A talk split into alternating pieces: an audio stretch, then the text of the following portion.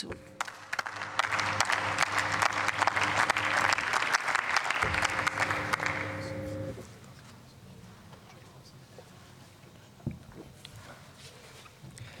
Sehr geehrte Frau Präsidentin, meine Damen und Herren! Heute vor drei Wochen, am 26. Mai 2023, haben wir, die Mitglieder des Deutschen Bundestages, der Verlängerung des Einsatzes der Bundeswehr an der NATO-geführten Schutztruppe KFOR zugestimmt. Nur vier Tage später, am 30. Mai 2023, wurden bei gewaltsamen Protesten im Kosovo mehr als 30 Soldatinnen und Soldaten aus Ungarn und Italien verletzt, drei Soldaten schwer sogar. Diese Angriffe verurteilen wir aufs Schärfste. Auf diesem Weg möchten wir den KFOR-Soldaten noch mal ausdrücklich für ihren Einsatz danken und den Verwundeten wünschen mir eine schnelle Genesung. Bosnien und Herzegowina, das ist nicht Kosovo und Euphor-Altair, das ist nicht KFOR. Aber natürlich gibt es Parallelen und die gewaltsamen Ausschreitungen im Kosovo haben uns noch einmal mehr auf schmerzliche Weise vor Augen geführt, welche große Verantwortung wir als Parlament haben, wenn wir die Beteiligung der deutschen Bundeswehr an solchen Auslandseinsätzen beschließen. Es ist wichtig, dass wir über die Mandate KFOR und EUFOR sprechen, denn wir sind uns bewusst, welchen wichtigen Beitrag unsere Soldatinnen und Soldaten in der Westbalkanregion leisten und unter welchem Risiko sie dabei tagtäglich ausgesetzt sind. Dieser Einsatz, und das haben viele meiner Vorredner und Vorredner auch schon gesagt, verdient unsere größte Anerkennung und unseren Dank.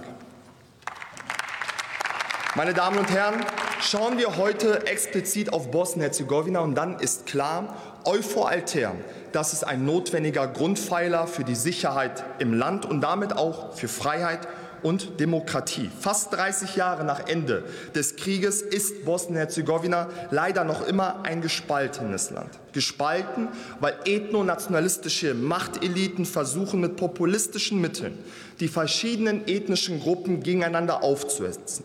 Das tun sie, um gezielt von den eigentlichen Herausforderungen des Landes abzulenken und ihre Macht zu zementieren.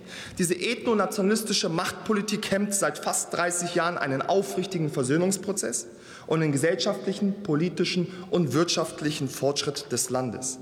Zu dieser ethnonationalistischen Machtpolitik gehört unter anderem, dass Kriegsverbrecher mit Verdienstorden ausgezeichnet werden. Kriegsverbrechen werden relativiert oder sogar gefeiert.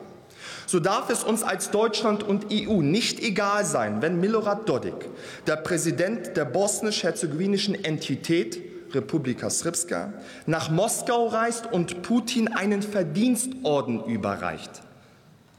Das müssen wir auf Schärfste kritisieren, denn wir wissen alle, was Putin seit über 1,5 Jahren in der Ukraine macht. Und deshalb gilt einer wie Milorad Dodik, und das sieht vielleicht die Linkspartei nicht so, von Europa aus zu sanktionieren, denn so einer darf nicht unsere Unterstützung haben, meine Damen und Herren. Und genauso droht dieser Präsident dieser einen Entität den EU-Botschafter in Sarajevo zu verkloppen, wenn er ihn sieht. Und wenn man auf die andere Seite der Entität guckt, gibt es die Präsidentin Lidia Bradara der bosnisch-herzegowinischen Entität der Föderation, die in einem Interview sagt, wenn ein Kriegsverbrecher im Gefängnis war und wieder rauskommt und seine Haftstrafe, Haftstrafe abgesessen hat, dann ist er rehabilitiert.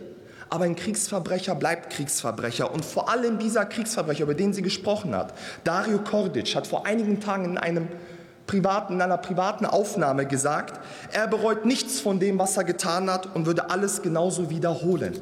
Und wenn man das alles hört, meine Damen und Herren, das sind keine Beispiele der 90er Jahre, das sind Beispiele der letzten vier Wochen über die wir gerade sprechen.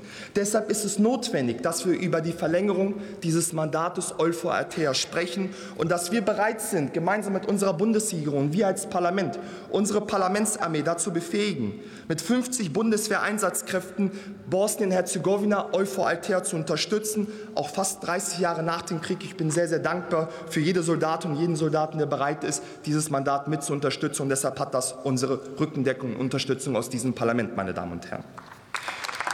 Weil ich jetzt nur noch 30 Sekunden habe und wir vieles hier schon gemeinsam analysiert haben an Herausforderungen, bin ich auch immer wieder ein Fan davon, über ein Erfolgsmodell Bosnien-Herzegowina zu sprechen. Viele Herausforderungen, ja, aber es gibt auch vieles, viele, viele positive Dinge. Das Land hat auf allen Ebenen Regierungen. Das ist gut.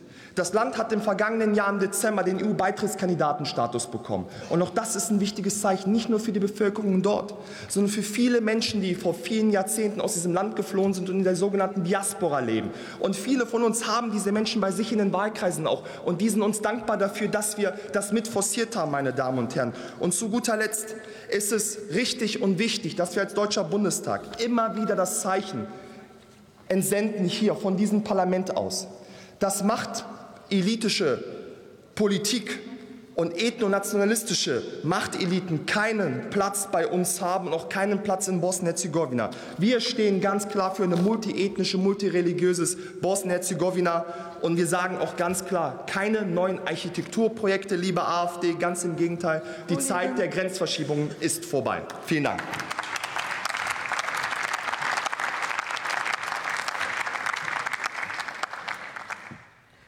Für die CDU-CSU hat nun der Kollege Thomas